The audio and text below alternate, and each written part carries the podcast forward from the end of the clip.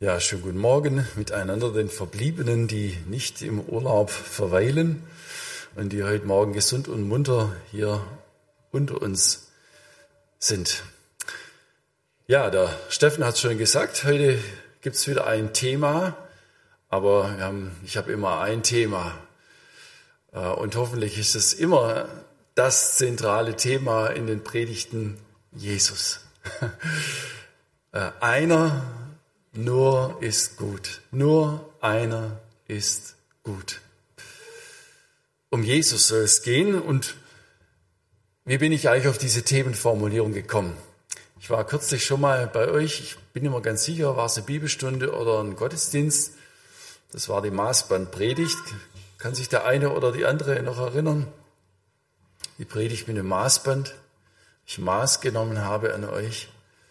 Ähm, beziehungsweise wir haben festgestellt, es gibt Menschen, die maßen sich etwas an.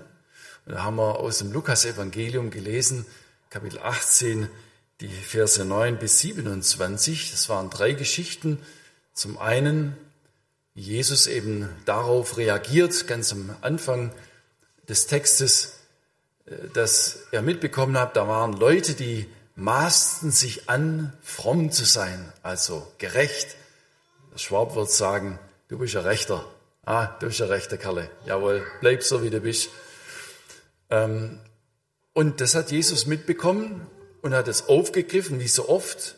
Konkrete Situationen waren Anlass für eine Belehrung, dass er eine wichtige Wahrheit weitergegeben hat, so auch da. Und er hat ein Gleichnis erzählt. Ein Pharisäer und ein Zöllner, die beide in den Tempel gingen, Pharisäer konnte viel von sich erzählen. Er gehörte zu einer anerkannten Gruppe der damaligen Gesellschaft. An ihm wurde hoch hinaufgeschaut, dachten, ja, das ist ein, das ist ein Rechter, haben die Leute wahrscheinlich gedacht. Und da war auch ein Zöllner in dem Gleichnis erwähnt von Jesus, der auch in den Tempel ging, um zu beten. Der Pharisäer konnte viel von sich erzählen. Herr, ich danke dir, dass ich nicht so bin wie die anderen Leute und so weiter und schon gar nicht so wie dieser Zöllner hier. Der Zöllner, der wagte nicht mal die Augen aufzuheben, der hat nur ganz hinten in der Ecke, so stelle ich mir vor, gebetet, Gott, sei mir Sünder gnädig. Und Jesus sagt, dieser ging gerechtfertigt hinab. Der war plötzlich aus Gottes Sicht der, der richtig war. Nicht derjenige, der so viel von sich selbst zu erzählen hatte. Das greifen wir eigentlich in, unserem, ähm, in unserer deutschen Umgangssprache auf mit dem Stichwort der Selbstgerechtigkeit. Da ist jemand selbstgerecht, der sagt, ich bin ein Rechter. Ne? Wenn nur alle so wäret wie ich, selbstgerecht. Interessant, wie das unsere deutsche Sprache zum Ausdruck bringt. Für sich selbst stehend und in der Meinung, ich bin richtig Richtig kann der Mensch aber nur sein in der Gemeinschaft mit Gott, haben wir gelernt. Interessant, die Geschichte geht ja weiter oder der Text geht weiter und der Evangelist Lukas bringt das Beispiel der Kinder, wie es ereignet hat, dass wahrscheinlich Mütter ihre Kinder zu Jesus brachten und die Jünger haben sie schroff abgewiesen in der Meinung, also wenn es um Frömmigkeit, um richtiges Leben geht, da kann man doch nicht mit Kinderkram aufwarten. Also Kinder können doch auf gar keinen Fall etwas Gott bringen und darstellen. Und Jesus sagt, genau das ist der Punkt. Lasst die Kinder zu mir kommen, wehrt ihnen bloß nicht, denn ihrer ist das Himmelreich.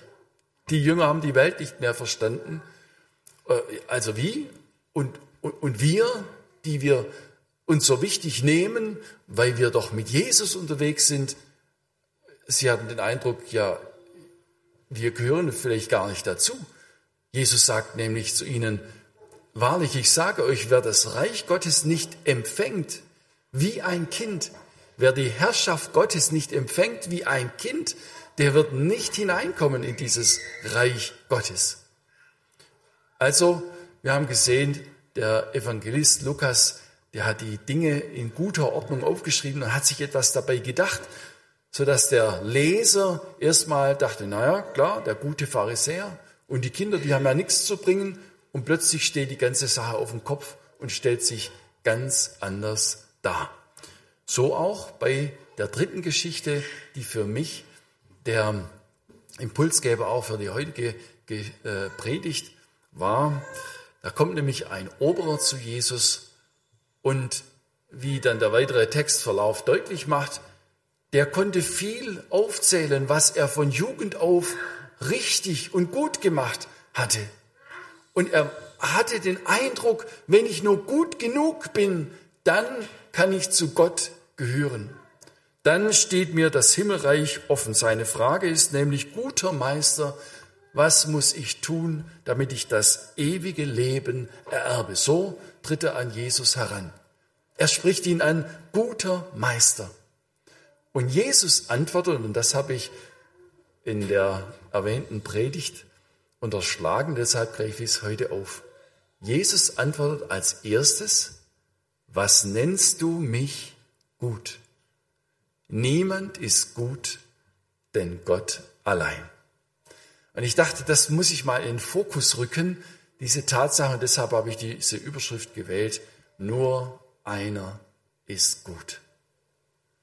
Dieser wahrscheinlich junge Mann, wie andere ähm, Evangelien oder Evangelisten annehmen, der kommt zu Jesus in der Meinung, er wäre ein guter Mann, ein guter Mensch, ein besonders guter Mensch, ein Meister, ein Lehrer in Israel, ein Rabbi, der da aufgetaucht ist, aber er hat nicht verstanden, wer Jesus wirklich ist. Und er hatte den Eindruck, jawohl, mit, dem, mit der menschlichen Rechtschaffenheit muss es so sein, wir bemühen uns, wir strengen uns an, wir kennen den Maßstab Gottes und wir stapeln unsere guten Werke aufeinander, so wie er es ja auch dann in seiner äh, Aufzählung, in der Aufzählung von Jesus, nämlich der ein Teil der zehn Gebote äh, gemacht hat und bestätigt hat, das habe ich alles gehalten.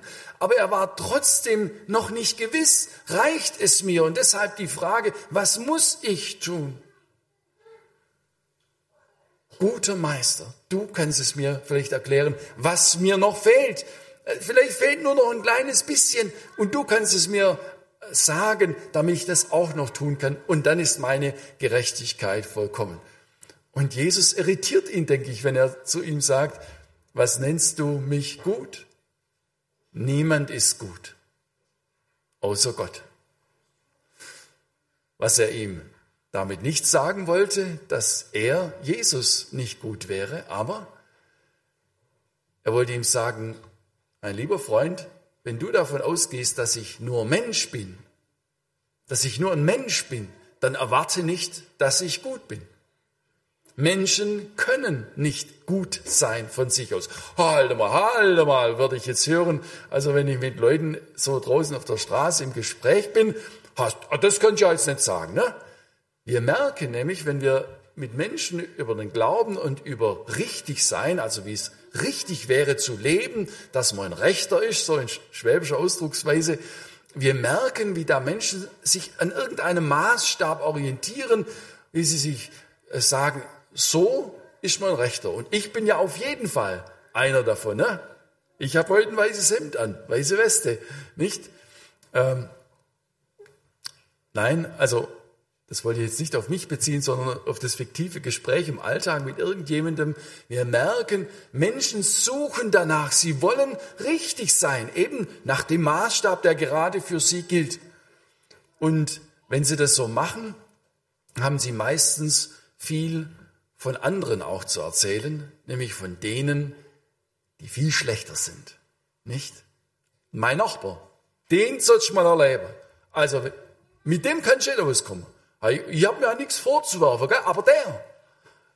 Und so gibt's ganz viele äh, dieser Geschichten im Alltag. Ich wette, jeden Tag erlebt ihr irgendwie so ein ähnliches Gespräch.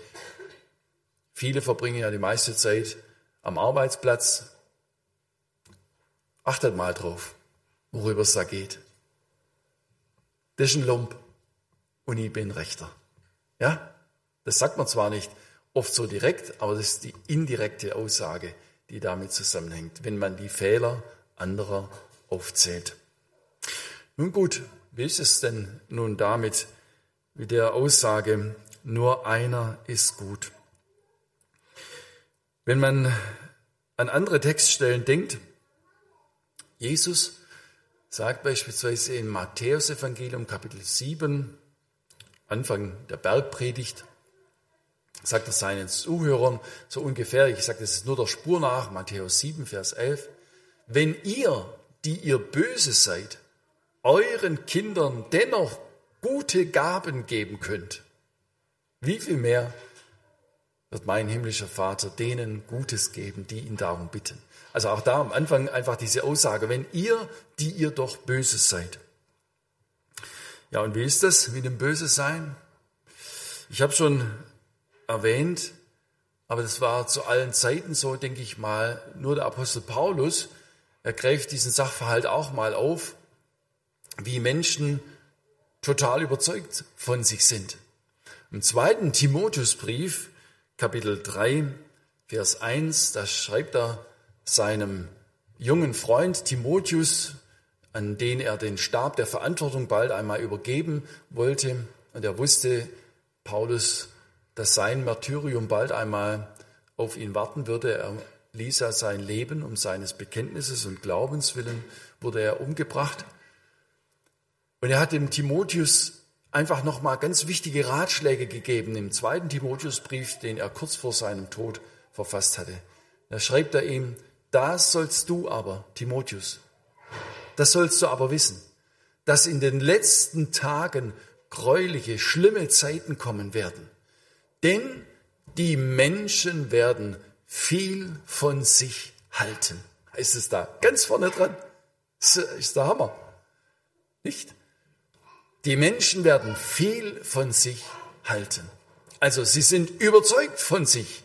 Sie reden sich das so lange ein und da heißt es, du bist okay, ich bin okay, alles gut. Wenn es gut geht, außer man lernt sich ein bisschen besser kennen und dann merkt man, ist doch nicht alles gut, aber natürlich ist dann der andere dann da, der Schlechte. Ich habe mir ja nichts vorzuwerfen. Das ist typisch menschlich.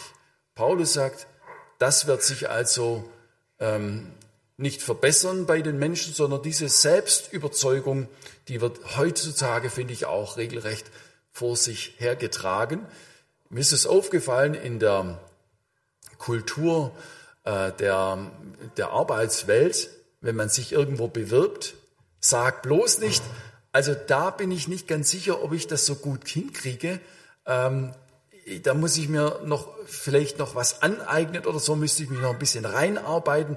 Nein, du musst sagen, ich habe ein sicheres Auftreten, ich äh, kriege das gut hin, kein Problem. Das, äh, ja, das will heutzutage ein Arbeitgeber hören, wenn er nach der modernen Variante gestrickt ist. Nicht wahr? Da hat sich das auch niedergeschlagen, finde ich. Nun, die biblische Bestandsaufnahme, die sagt was anderes. Sie sagt nämlich, alle Menschen sind Sünder. Sünder. Was meint es? Wir sind Nachkommen unserer ersten Eltern, die sich von Gott getrennt haben. In der Meinung, die ihnen die Schlange, der Teufel so ähm, beigebracht hat und sie verführt hat, ihr könnt Mensch sein ohne Gott. Den braucht ihr gar nicht. Dann seid ihr die Kings, dann seid ihr frei. Größte Lüge überhaupt, die bis heute aber in den Menschen ganz tief in ihrem Denken verankert ist. Du brauchst den da oben doch nicht. Du kommst selbst zurecht. Oft sind es deshalb große Probleme und Nöte im Leben, die Menschen wachrütteln und dass sie sich ausstrecken nach dem lebendigen Gott. Und dann kann es sein, dass sie feststellen, ich bin doch nicht so gut, wie ich immer gedacht habe. Wenn, denn wenn wir die Bibel in die Hand nehmen und ihren Maßstab, dann stellen wir das fest. Alle Menschen sind Sünder. Das heißt, sie leben in Trennung von Gott. Das ist einmal die erste Aussage. Sünde meint vom Sinn her Zielverfehlung, nicht in seiner Entsprechung zu sein das Ziel zu verfehlen. Ein griechischer Bogenschütze stand vom Bild her dahinter, der auf das Ziel gezielt hat und er hat es verfehlt. So der Mensch, der in der Sünde geboren ist und als Sünder lebt, Er lebt nicht in Gemeinschaft mit Gott, sondern in Trennung von ihm. Und das meint, beschreibt das Prinzip Sünde. Und deshalb kommt all das aus so einem Leben heraus, was man auch als Tatsünde, auch als Schuld ähm, und als moralisch schlecht bezeichnen kann. Die Bibel macht an verschiedenen Stellen ähm, eine Bestandsaufnahme oder sie nennt einfach den Maßstab. Wir könnten die zehn Gebote nehmen. Und wir könnten im Römerbrief lesen, die ersten Kapitel, wo Paulus dann in einer Art Beweisführung dann bei Kapitel 3, Vers 23 zu der Aussage kommt, sagt, eigentlich gibt es gar keinen Unterschied zwischen denen, die da religiös bemüht sind und denen, die sagen, mit Gott habe ich sowieso nichts am Hut. Alle werden sie erwiesen als Sünder, als schuldig auch, entsprechend dem Maßstab Gottes. Und wenn wir uns an den zehn Geboten orientieren, dann können wir das schnell feststellen. Vor ein paar Tagen wurde ich darauf hingewiesen, da gibt es auf YouTube eine Serie, ähm, glaube ich, von einer ehemaligen äh, Muslima, also eine Frau, die früher im Islamisch aufgewachsen ist, kam zum Glauben an Jesus und geht so ganz konfrontativ der Fußgängerzone irgendwo auf Leute zu und spricht sie an. Und dann kommt sie ins Gespräch so immer nach dem Muster, sagt, kannst du mir ganz ehrlich ein paar Fragen beantworten? Schaffst du es, mir ehrlich gegenüber zu sein? Ja, kann ich. Hast du schon mal gestohlen? Oh, ja, so irgendwie kommt es dann doch raus und wenn es dann nur, das war nur, dass man irgendwelche Dateien aus dem Internet runtergeladen hat oder Musik ähm, illegalerweise und nichts dafür bezahlt hat, irgendwelche Dinge, für die man hätte eigentlich äh, genau genommen bezahlen hätten müssen. Oder so eine kleine Sache, die man hat irgendwo mal mitgehen lassen, nicht wahr? Dann fragt sie, wie nennt man Leute, die stehlen? Wie nennt man einen Menschen, der, der stiehlt? Einen Dieb. Okay. Und dann, also was würdest du sagen, ist ein, ein Dieb schuldig oder nicht schuldig vor Gott? Na gut, also, äh, und dann fragt sie so äh, ein bisschen weiter. Ja, hast du schon mal die Unwahrheit gesagt? Ja. Und na, so eine Notlüge vielleicht, ja. Wie nennt man einen Menschen, der lügt? Einen Lügner. Oh, jetzt bist du schon ein Dieb und ein Lügner. Okay, nach Gottes Maßstab schuldig. So geht das ungefähr nach diesem Muster. Und vielleicht geht Ihr Gedankengang ganz ähnlich, so wie es ich heute auch mache. Nun gut, wir sind also eingestiegen mit Kapitel 18, Vers 20, Vers, äh, Vers 19. Jesus sagt auf diese Aussage des Mannes, der da ähm, nach Gerechtigkeit, nach Richtigkeit sucht und ihn anspricht, guter Meister, was muss ich tun?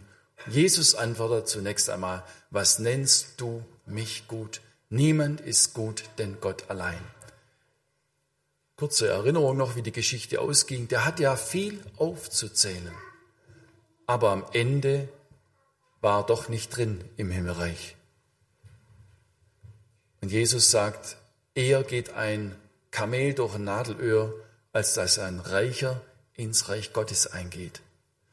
Und wir merkten beim Betrachten des Textes, da geht es nicht nur um den äußeren Reichtum, sondern auch um den Reichtum, den wir scheinbar mitbringen können an guten Werken und eigener Qualität.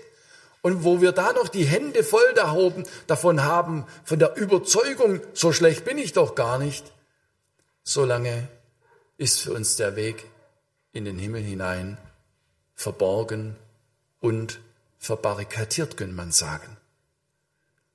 Deshalb umso provokanter und interessanter das Beispiel der Kinder, die nichts zu bringen haben. Und Jesus sagt, denen gehört das Himmelreich. Wer das Reich Gottes nicht empfängt wie ein Kind, der wird nicht hineinkommen. Es geht um die Angewiesenheit der Kinder. Darum geht's. Und wenn du dich nicht angewiesen siehst gegenüber Gott, dass nämlich deine Schuld vergeben werden muss und dass du seine Kraft und seine Gegenwart in deinem Leben brauchst, hast du das noch nicht begriffen, um was es ganz entscheidend geht. Nun, gehe ich aber mal davon aus, Menschen haben das begriffen und sie haben Jesus als ihren Retter erkannt, der für sie am Kreuz sein Leben gelassen hat. Am Kreuz hat Jesus vor 2000 Jahren sterbend ausgerufen, es ist vollbracht. Das war ein schrecklicher, qualvoller Tod. Man kann sich die Frage stellen, Gott, warum, warum lässt du das zu, dass dein Sohn an diesem Kreuz so jämmerlich stirbt? Wie ein Verfluchter stand er, hing er da in der Sonne, als das Sinnbild für Schuld.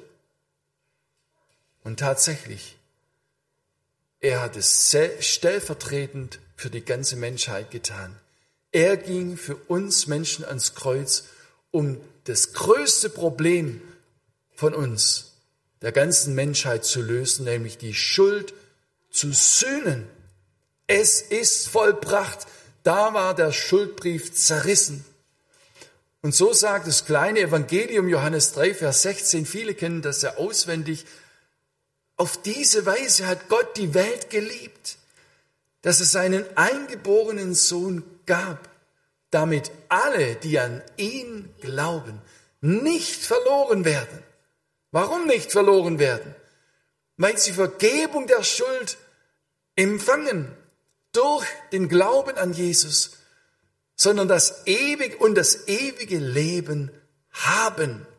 Wow, da ist das Himmelreich auch mit gemeint, das dieser Mann hier angesprochen hatte. Und davon gehe ich jetzt aus, dass einer das begriffen hat. Jesus, er hat dieses größte Problem gelöst. Er hat die Schuld bezahlt. Und nun ist der Weg frei in die Gemeinschaft mit Gott. Aber nun beginnt ja ein neues Leben. Und wie soll ich dieses neue Leben nun leben? Wie soll ich das anstellen? Und ich kann mich erinnern, wie ich selbst, als ich 1990 diesen Schritt ganz bewusst getan habe und mein Leben Jesus anvertraut habe, ihm meine Schuld bekannt, im seelsorgerlichen Gespräch auch, das sind wir nach dem Gespräch hingekniet und ich habe mein Leben Jesus anvertraut, habe ihm all das, was mir an Schuld im Bewusstsein war, ausgesprochen, hörbar ausgesprochen im Bekenntnis.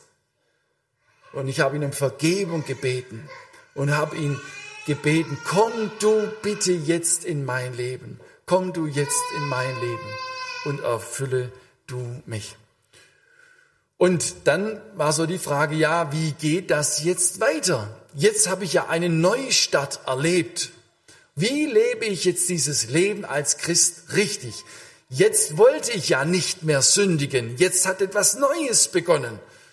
Und es hat nicht lange gedauert, da habe ich mich dabei entdeckt, dass es doch ein Krampf war, ein Bemühen, und dann habe ich wieder gesündigt und ich wollte es doch nicht. Und dann ist es wieder passiert. Oh, ich wollte es nicht. Und da habe ich an meinem Christsein überhaupt gezweifelt, habe mich gefragt, habe ich irgendwas falsch gemacht? Müsste ich irgendwie noch ein besonderes Erlebnis machen, dass es so richtig Peng macht und, und irgendwie Feuer spuckt oder so und Leuchten gibt oder so. Und dann bin ich ganz der andere. Ich habe immer auf mich geschaut dabei. Das ist irgendwie ein menschlicher Reflex vielleicht auch. Wenn jemand es ernst meint mit seinem Christsein, dann ist es eigentlich auch ganz naheliegend, dass es passiert. Und deshalb habe ich heute diesen Titel gewählt, ganz bewusst. Nur einer ist gut. Und dazu möchte ich mit uns eine andere Bibelstelle aufschlagen im Römerbrief. Römerbrief Kapitel 1 und zwar die Verse 16 und 17. In diesem langen, langen Römerbrief erklärt der Apostel Paulus sehr vieles über diese gute Botschaft von Jesus, über das Evangelium. Und für mich haben diese beiden Verse, Vers 16 und 17, sehr viel Erkenntnis, hilfreiche, befreiende Erkenntnis gebracht. Ähm, ich erinnere mich dran, 1995, 96, bin 90 zum Glauben gekommen und 95, 96 im Winterhalbjahr habe ich eine Kurzbibelschule besucht und ein Bibellehrer hat uns das recht ausführlich erklärt. Und später habe ich es immer wieder wiederholt, weil es beim ersten Mal irgendwie teilweise noch so neu war. Und das empfehle ich uns auch, wenn es heute noch nicht Klick macht, dann bleib dran und studier das. Denk darüber nach und bete, dass der Herr dir die Augen dafür öffnet, dass du es verstehen kannst. Der Apostel Paulus schreibt den Christen in Rom und er legt mit diesem Brief ein Glaubensbekenntnis ab. So könnte man sagen. Ich möchte es ganz kurz machen. Ähm, die Gemeinde und die Geschwister kannten ihn noch nicht persönlich. Es herrschten, äh, es kursierten alle möglichen Gerüchte über Paulus und deshalb hat er diesen langen Brief geschrieben, um ihn zu erklären, was er predigt. Er wollte nämlich Richtung Spanien Missionsarbeit betreiben und über Rom gehen, also nach Rom kommen, die Geschwister dort kennenlernen und dann erhoffte er sich, dass die Geschwister ihn auch geleiten und unterstützen auf seinem Weg Richtung Spanien, um das Evangelium auch dorthin zu tragen. Nun gut, und mit Vers 16 und 17 in Römer 1 setzt er quasi wie eine Überschrift, eine Kurzzusammenfassung und ist ein, wie ein ganz vollgepackter Koffer mit wertvollen Schätzen drin. Und den möchte ich ein bisschen öffnen mit uns heute Morgen. Also, es geht um das Verständnis des Evangeliums, der Botschaft nämlich von Jesus. Wir glauben an Jesus Christus. Er ist Inhalt dieser guten Botschaft. Deshalb sagen wir, wir verkündigen das Evangelium von Jesus Christus. Also nicht das Evangelium einer Steuererleichterung, das wäre auch möglich gewesen, sowas zu verkündigen damals, sondern die gute Botschaft von Jesus. Ich schäme mich des Evangeliums nicht, schreibt er ihnen, denn es, dieses Evangelium ist eine Kraft Gottes, die selig macht, also die rettet alle, die daran glauben, die Juden zuerst und ebenso die Griechen. Das hat also mit der Geschichte etwas zu tun, den Juden zuerst. Die ganze Geschichte Israels steht dahinter und deshalb wurden auch zuerst dem jüdischen Volk die Botschaft von Jesus verkündigt, erst anschließend auch den Heiden. So kam es dann auch zu uns über die Lydia, damals äh, die ersten Christin in Philippi, die erste Christin Europas und so hat sich das ausgebreitet, bis es irgendwann auch mal bei uns nach Deutschland äh, gekommen ist und auch dich und mich erreicht hat und wir zum Glauben finden durften an Jesus. Also Paulus schreibt, ich schäme mich dieses Evangeliums nicht, denn es ist eine Kraft Gottes. Es geht also um Gottes Kraft. Das ist mal festzuhalten und wichtig, dass wir das nicht aus dem Blick verlieren. Die Botschaft von Jesus ist eine Kraft von Gott. Da geht es nicht um deine Kraft. Nein, erst einmal wird beschrieben, das macht Paulus dann im Römerbrief, dass der Mensch, trotzdem, dass er sich das so einbildet, dass er ein Rechter ist, eben nicht gerecht ist, sondern ein Sünder ist und dass er unfähig ist zum Guten. Nicht, wir lassen uns ja so gerne täuschen. Auf der Herfahrt habe ich vorhin gedacht, wenn so ein Staubsaugervertreter an der Tür steht oder ein Versicherungsvertreter, das sind die, die das sind nur nette Leute, oder? Die sind das Gute in Person. Solange du was kaufst oder potenziell was kaufst, ne? die Chance besteht, dass sie dir was verkaufen können. Und so sind wir oft im Alltag auch unterwegs. Nicht solange die Leute nett zu uns sind, solange wir den Eindruck haben, wir könnten von denen irgendwie auch Nettigkeit und äh, eine Gefälligkeit kriegen oder so, dann, äh, dann sind wir, dann sind das alles, alles nette Leute, nicht? Nur wenn man sich dann etwas näher kennenlernt, wenn man auch ehrlich in den Spiegel schaut, merkt man, es ist nicht so. Wir sind von Natur aus Sünder und wir werden schuldig aneinander. Und wir werden auch schuldig vor Gott. Das Evangelium von Jesus ist eine Kraft Gottes, die herausrettet aus der Gottesferne, in der wir sind als Nachkommen unserer ersten Eltern und hineinrettet in die Gottesgemeinschaft. Das ist, was er hier sagen will. Eine Kraft Gottes, eine Dynamis, kommt der Begriff Dynamit auch her und es will einfach die Kraft äh, zum Ausdruck bringen oder beschreiben. Aber eine Kraft Gottes. Und jetzt ist die Frage, wie kann man diese Kraft erleben? Nun, du hast sie schon erlebt, diese Kraft, wenn du verstanden hast, wer Jesus Christus ist, was er am Kreuz getan hat, dass er es auch für dich getan hat und dass du dadurch Vergebung deiner Schuld, deiner ganzen Lebensschuld erlangen kannst. Und wenn du ihn dann noch angerufen hast als Retter, also im Gebet, so wie ich das damals auch getan habe, dann, dann ist das ein Kraftakt Gottes in deinem Leben gewesen. Wenn jemand Christ ist und bekennen kann, ich glaube an Jesus Christus und am 12. August 1990, wie es bei mir war, habe ich mein Leben Jesus anvertraut, dann kannst du Gott Danke dafür sagen. Aber dir nicht auf die Schulter klopfen. Denn du kennst garantiert sehr viele Menschen, mit denen du schon über Jesus gesprochen hast, denen du versucht hast, das Evangelium, diese Botschaft von ihm und was er am Kreuz getan hat, zu erklären und ich sage, was soll das? Hat mit mir nichts zu tun. Lässt mich völlig kalt. Sagt mir nichts. Hast vielleicht verstanden, was der Apostel Paulus schreibt? Das Wort vom Kreuz ist eine Torheit denen, also Dummheit, denkt manche Leute, so ein Blödsinn. So was soll denn das mir helfen? Das Wort vom Kreuz ist eine Torheit denen, die verloren werden. Uns aber, die wir selig werden, die wir gerettet sind und die Vollendung erwarten, meint es, wenn wir einmal im Himmel sind, ist es eine Gotteskraft. Jawohl, der gekreuzigte Jesus, das ist der Anfang. Was geht weiter? Jesus ist auferstanden und lebt.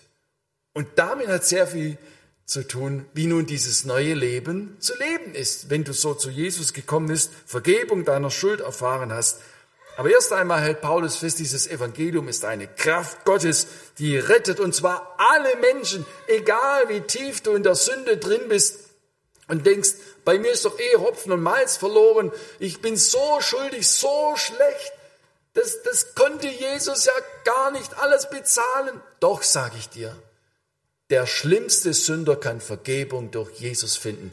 Und vielleicht wird es da besonders deutlich, dass es Gottes Kraft ist, die einen geistlich Toten ins Leben bringt. Wow, was für ein Wunder. Ich freue mich jedes Mal, wenn ich, wenn ich so Geschichten höre, auch wie Leute zum Glauben gekommen sind. Und ihr, jeder Einzelne, der sagen kann, Jesus Christus ist mein Herr, da können wir uns gegenseitig jeden Tag und jeden Sonntag, wenn wir uns treffen, die Hand geben und sagen, schön, du bist ein Kind Gottes. Der Herr hat dich gerettet. Was für eine Freude. Ich danke ihm dafür. Jetzt erklärt Paulus näher. Denn darin, in diesem Botschaft von Jesus, in diesem Evangelium, wird offenbart die Gerechtigkeit, die vor Gott gilt. So hat es Luther übersetzt. Also in diesem Evangelium wird etwas offenbart, etwas erklärt, etwas dargestellt, was vorher vielleicht noch gar nicht so klar war, denen, die es äh, zum ersten Mal hören. Darin wird offenbart die Gerechtigkeit, die vor Gott gilt. Luther hat diese Variante gewählt. Ihr habt unterschiedliche Bibelübersetzungen, nehme ich an, und in manchen steht da auch drin, denn darin wird offenbart die Gerechtigkeit Gottes. Also wissen die Übersetzer nicht, was sie wollen, widersprechen, widersprechen die sich. Nein, es gibt unterschiedliche Möglichkeiten, das, was da im Griechischen steht, zu übersetzen. Und das habe ich damals gelernt, habe ein bisschen dran rumstudiert. Vielleicht ist für, für den einen oder die anderen auch nicht so ganz einfach, das gleich zu begreifen. Es ist im Grammatischen die sogenannte Form des Genitiv. Genitiv. Ich habe das, meine ich, im Gschwend auch schon mal äh, kurz gefasst, kann sein bei Bibeltagen, schon einige Zeit her. Und um das zu verstehen, was hier steht, im Evangelium wird offenbart die Gerechtigkeit Gottes. Mache ich jetzt einen Vergleich. Und ich sage, ich nehme jetzt irgendeinen einen Namen, Ruth, das nehme ich dich, du musst dran glauben, ja. Ein Bild Ruth Wolfs. Das ist auch der Genitiv. Das hört sich vielleicht ein bisschen komisch an, ja, aber das kann man so sagen. Ich habe hier ein Bild Ruth Wolfs oder ein Bild Ruth Wolfs. Was kann das bedeuten? Und so ist das eben auch formuliert im Genitiv hier. Gerechtigkeit Gottes. Darin wird offenbart die Gerechtigkeit Gottes. Jetzt gehen wir zu dem Bild. Ein Bild, ein Bild Ruth Wolfs. Was könnte das bedeuten? Könnt ihr mir mal helfen? Ja, was? Was kann es bedeuten? Ein Bild Ruth Wolfs. ein Bild, auf dem die Ruth abgebildet ist. Oder? Stimmt? Ja, hat jemand ein Foto geschossen von ihr und sagt, das ist ein Bild Ruth Wolfs. Es zeigt uns, wie sie ist. Ja? Ein Bild Ruth Wolfs könnte aber noch ein weiteres bedeuten. Die Ruth ist Künstlerin und sie hat ein Bild gemalt. Dieses Bild halte ich hin und sage, das ist ein Bild Ruth Wolfs. Stimmt auch, oder? Also. Und dann gibt es noch eine dritte Variante. Es kommt jemand rein mit einem Paket, Schleifchen dran und sagt, das ist ein Bild Ruth Wolfs. Das ist also ein Bild, das sie geschenkt bekommt. Alle drei Varianten treffen zu bei der Aussage ein Bild Ruth Wolfs. Jetzt machen wir den Vergleich. Im Evangelium wird offenbart die Gerechtigkeit Gottes. Luther hat übersetzt die Gerechtigkeit, die vor Gott gilt. Beides stimmt. Ich will es kurz machen, der Zeit halber. Was im Griechischen hier steht, bringt zum einen zum Ausdruck, erstens, Gott ist gerecht. Gott selbst ist die Gerechtigkeit. Es wird die Gerechtigkeit Gottes offenbart im Evangelium. Nur einer ist gut. Gott, das wird im Evangelium gesagt. Nur einer ist gut. Die Gerechtigkeit Gottes wird offenbart. Das ist das eine. Gott ist gut. Er ist gerecht.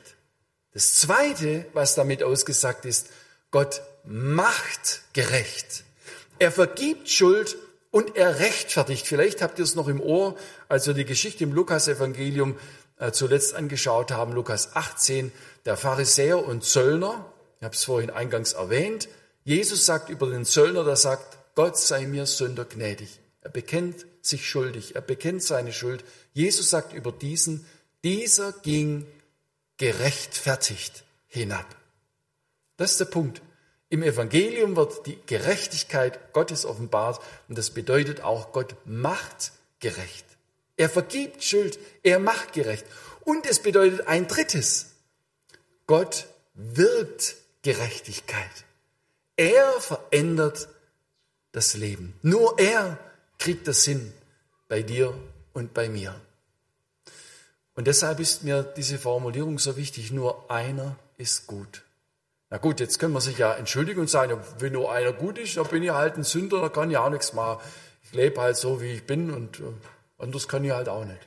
Nein, das will Paulus damit nicht sagen, sondern das ist der dritte Aspekt. Gott wirkt auch Gerechtigkeit. Er verändert tatsächlich ein Leben, aber jetzt ist die Frage, wie macht er das? Nun, das hat etwas mit Prägung zu tun.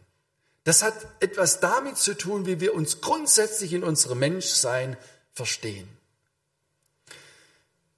Ich nehme gerne Bilder, um etwas zu verdeutlichen.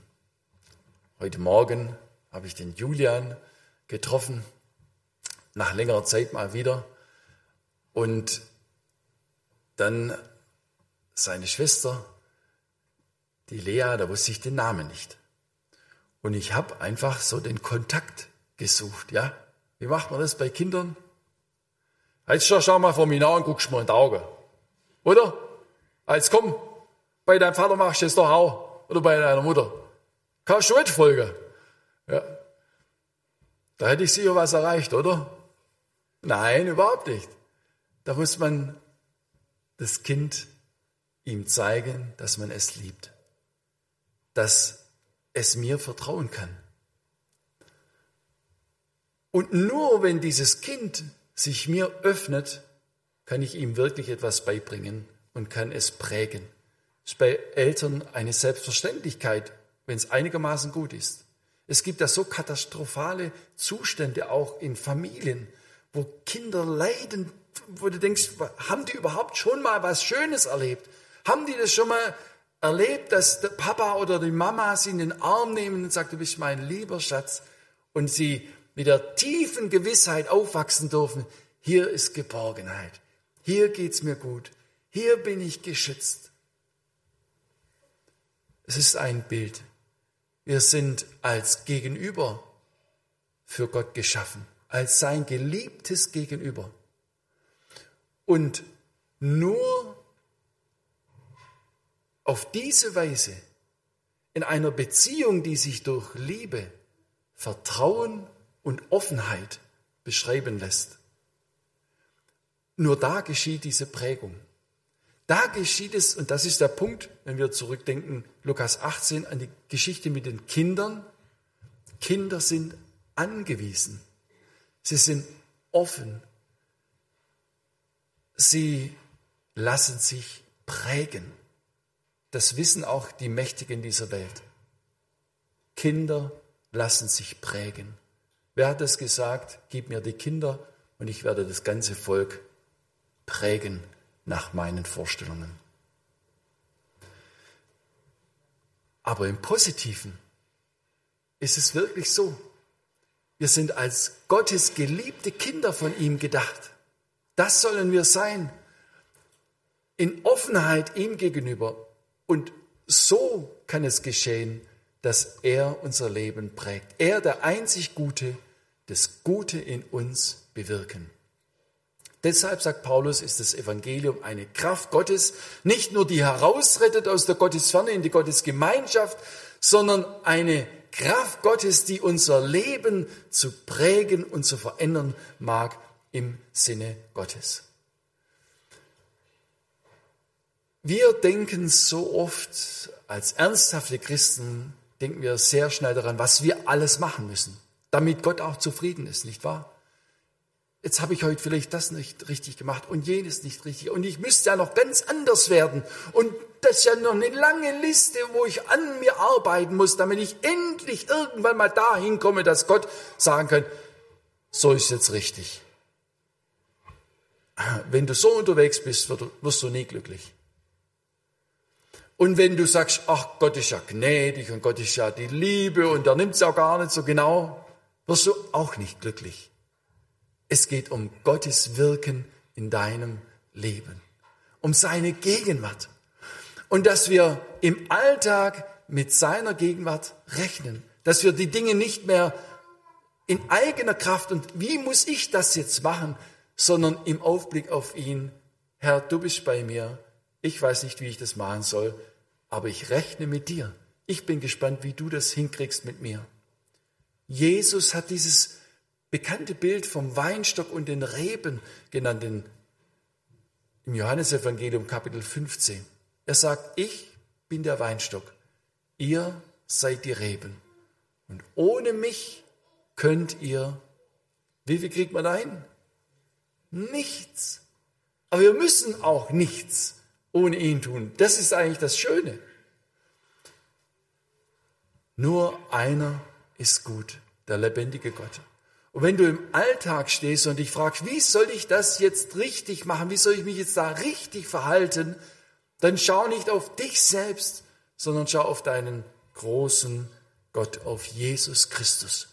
Der Apostel Paulus im Galaterbrief fasst das kurz zusammen. Er sagt, Galater 2, Vers 20, nicht mehr ich lebe, sondern Christus lebt in mir. Und was ich jetzt lebe in meinem Fleisch, also in meiner irdischen Existenz, mitten im Alltag, das lebe ich im Glauben an den Sohn Gottes, der mich geliebt und sich selbst für mich dahingegeben hat. Ich glaube an den Sohn Gottes meint nicht nur an den Gekreuzigten zu glauben, sondern an den Auferstandenen, der lebt und der in dir Wohnung genommen hat durch den Heiligen Geist und der der Wirkende in deinem Leben sein will. Im Philipperbrief, Kapitel 2, Vers 13, Vers 12 erst einmal, da warnt Paulus diese Christen in Philippi, nicht wieder zurück in diesen Leistungsgedanken zu fallen. Was muss ich denn machen, damit Gott zufrieden ist mit mir? Vielleicht das und das und das noch. Nein, sagt er, schaffet eure Seligkeit mit Furcht und Zittern, sagt er. Dieses Furcht und Zittern meint nicht ganz krampfhaft es Gott recht machen wollen und sich bemühen und zittern und ja nicht freuen, nicht, dass du denkst, Christsein wäre eine schöne Sache oder so, sondern streng dich an und zitter, zitter dich in den Himmel. Das ist völliger Quatsch. Paulus will mit diesem Furcht und Zittern sagen, es meint im Griechischen ist das die Form der demütigen Zurückhaltung. Das meint, Leute, lasst euch bloß nicht mehr auf diesen Weg, auf den Gesetzesweg ziehen, wo es um Leistung für Gott geht. Denn, und so erklärt er es dann in Vers 13, denn Gott ist es, der in euch wirkt, beides wollen und vollbringen nach seinem Wohlgefallen. Jetzt gehen wir mal in den Alltag. Du weißt, morgen am Arbeitsplatz ist dieser bescheuerte Arbeitskollege, der dir immer das Leben schwer macht. Oder ein Mitschüler, wenn's, oder ein Student, was auch immer, der Professor für die Studenten, was auch immer deine Situation sein mag. Du sagst, wenn ich da bloß schon dran denke, ah, da geht mir das Messer in der Tasche auf, den kann ich nicht lieben, mit dem kann ich nicht barmherzig sein. Das ist keine Ausrede. Das ist eine Feststellung, so bist du von Natur. Und jetzt geht es zu lernen, drum zu lernen, dass Jesus kann, was du nicht kannst. Dass du lernst, auf ihn zu schauen und sagen, Herr, ich weiß, ich kann ihn nicht lieben, aber du vermagst es, ihn durch mich zu lieben.